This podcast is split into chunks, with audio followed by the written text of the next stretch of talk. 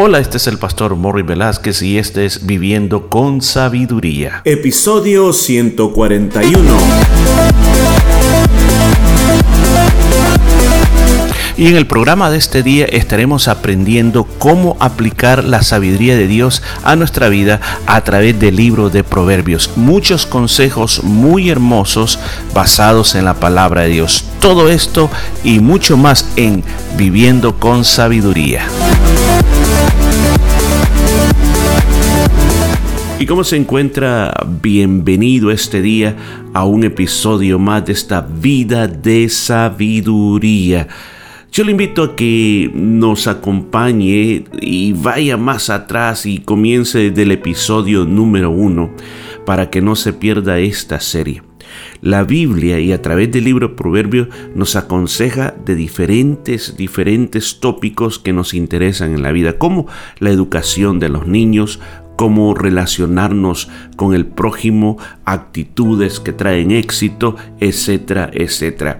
Recuerde, la palabra de Dios y la palabra de Dios tiene una característica que nunca se equivoca, sino que es una palabra que trae vida al corazón. Y de eso se trata este día, de que esta palabra te pueda inspirar y que tu vida pueda tener un cambio. O sea, por eso, por eso que estamos aquí cada mañana, para que nosotros podamos experimentar ese cambio poderoso en nuestra vida. Así que vamos entonces adelante con la palabra de este día. Y hoy vamos a continuar siempre en el capítulo 20 y nos vamos al versículo 22. Dice la palabra de Dios, no digas, yo me vengaré. Espera a Jehová y él te salvará. ¿De qué está hablando este versículo bíblico? De algo que a muchas personas nos puede pasar. El deseo de vengarnos. Quizás nos hicieron algo y por eso que nos hicieron pudimos perder el trabajo, un matrimonio, un hijo o muchas otras cosas más que de verdad te dolieron. Y entonces lo natural en nuestra vida es que decirle, bueno, esta persona la va a pagar. O si no lo tomamos en nuestras manos, el deseo de hacer algo al respecto. Yo recuerdo que cuando estaba en el colegio, de repente habían compañeros que les gustaba hacer bromas, bromas pesadas, o sea, bromas que, que de verdad que hacían enojar a cualquiera. Como por ejemplo, el cuaderno que ibas a ocupar para esa clase, de repente lo encontrabas manchado, que te lo habían rayado todo. Y de repente tú te dabas cuenta quién fue el que te hizo eso. Entonces inmediatamente buscabas cómo desquitarte eso. O sea, esa era la vida del estudiante. Siempre estaban con bromas, bromas que supuestamente eran chistosas, pero más no sabían el problema que ocasionaba eso. La verdad las cosas que ese deseo de venganza vive en el corazón del hombre, en el corazón del ser humano, el que se haga justicia. Porque de alguna manera nosotros nos parecemos a Dios porque Él nos creó conforme a su imagen y semejanza. Y Dios es un Dios de justicia y Dios dice, mía es la venganza. O sea, Dios le paga a cada persona de acuerdo a lo que ha hecho. Entonces aquí dice, no digas yo me vengaré.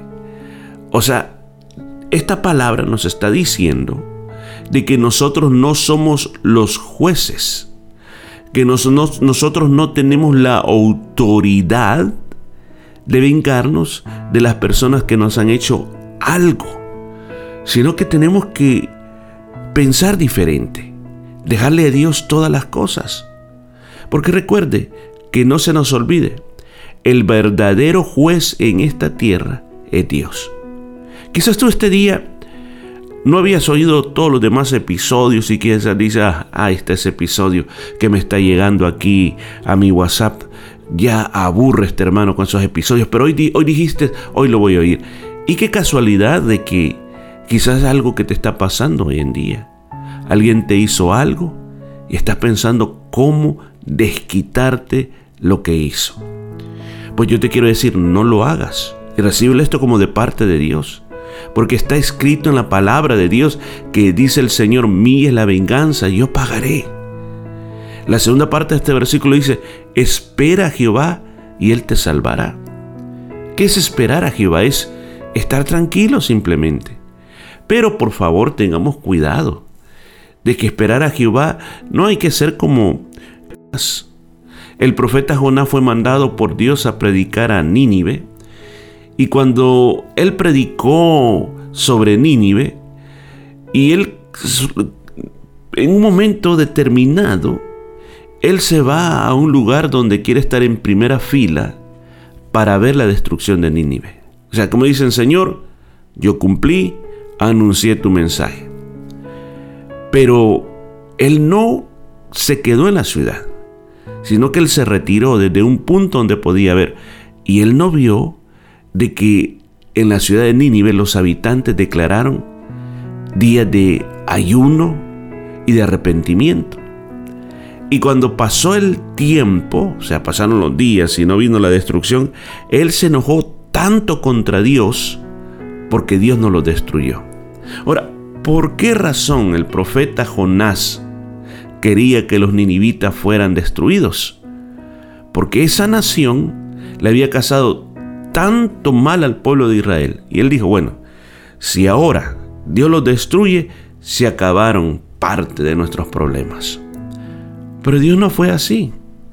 Dios le tuvo que explicar a Jonás de que él tenía cuidado de toda la humanidad y que aún los ninivitas eran malvados, eran idólatras, pero para Dios eran importantes y los perdonó.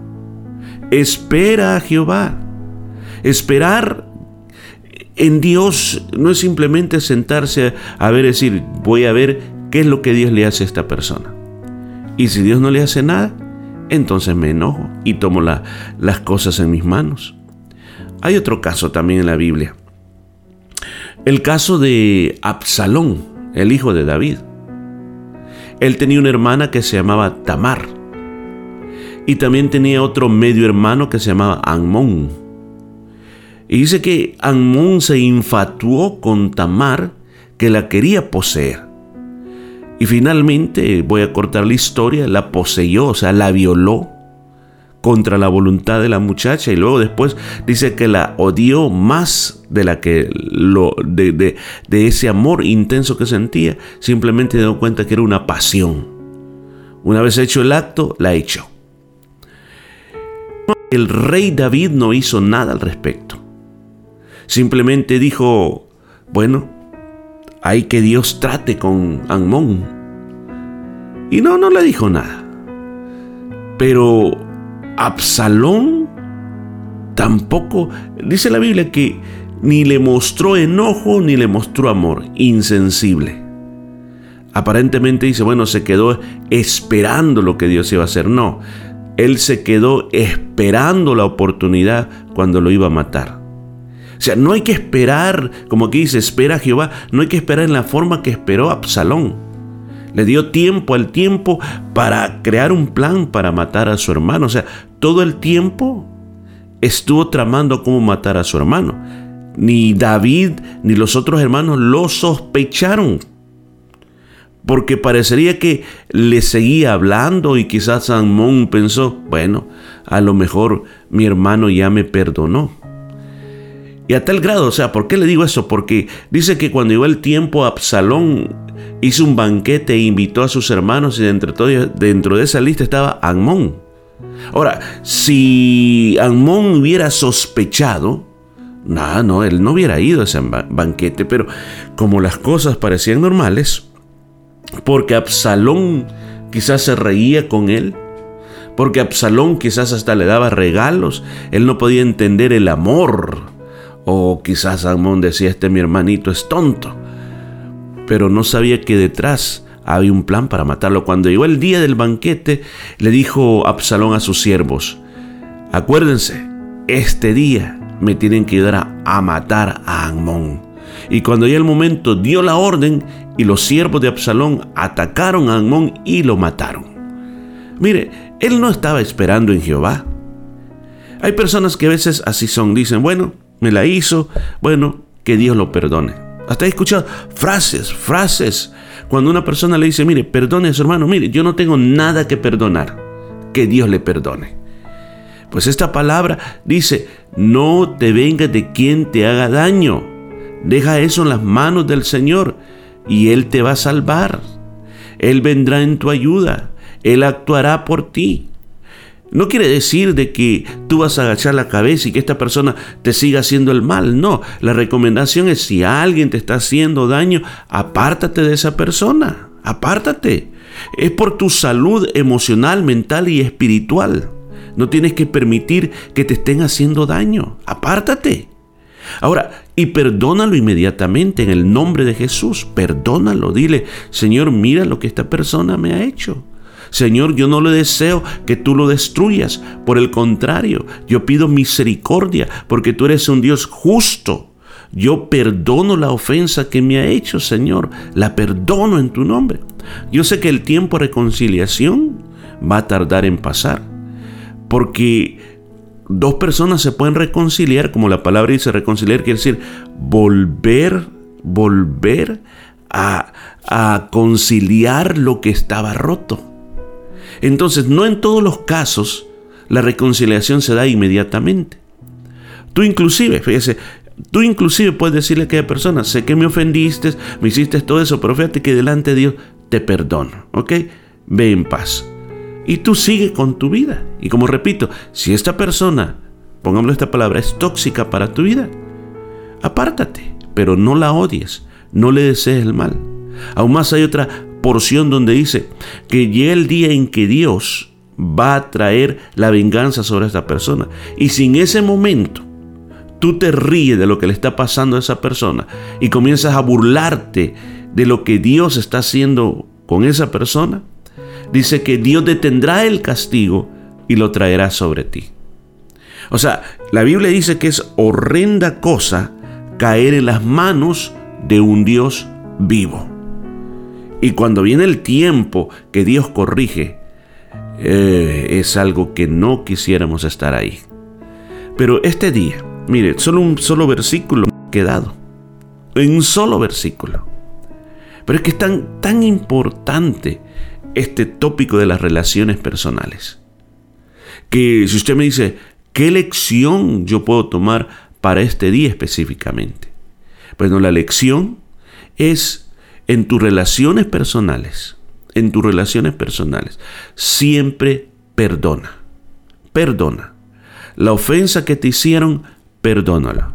Es cierto que fue muy doloroso y quizás tú mismo puedes decir, es que usted no sabe qué tan grave fue ese problema. Bueno, tú sí lo sabes, pero yo te digo que Dios también lo sabe. Y Dios, escúchame, va a tratar con esa persona. No te toca a ti. Dios sabe cuándo es el momento, porque Dios no simplemente dice, ah, ah, eh, ofendiste a fulano de tal, pues ahora mismo te castigo. No. Dios es un Dios de misericordia. Y esa persona, el ofensor, el que te hizo eso, Dios le va a dar, Dios le va a dar un tiempo de arrepentimiento a esa persona. Para que vaya a ti y te pida perdón y restablezca todas aquellas cosas, o la palabra más correcta es restaure todas aquellas cosas en las cuales te ha hecho daño. Y si la persona no se quiere arrepentir y sigue haciendo lo mismo, Dios va a tratar con esa persona. Pero tú, espera en Jehová, pero con un corazón sano. No diciéndole, Señor, ¿hasta cuándo me vengarás? Señor, ¿hasta cuándo destruirás a esta persona? Señor, ¿hasta cuándo la vas a aplastar? Eso no es correcto en un hijo de Dios. Tú dejas todas tus cargas en Dios y dice la palabra que Él te va a salvar. Él vendrá en tu ayuda. Él actuará por ti. Bueno, vamos a dejar hasta aquí y nos vamos a escuchar mañana con más de esta vida de sabiduría. Y esto fue todo por este día. Nos escuchamos el día de mañana.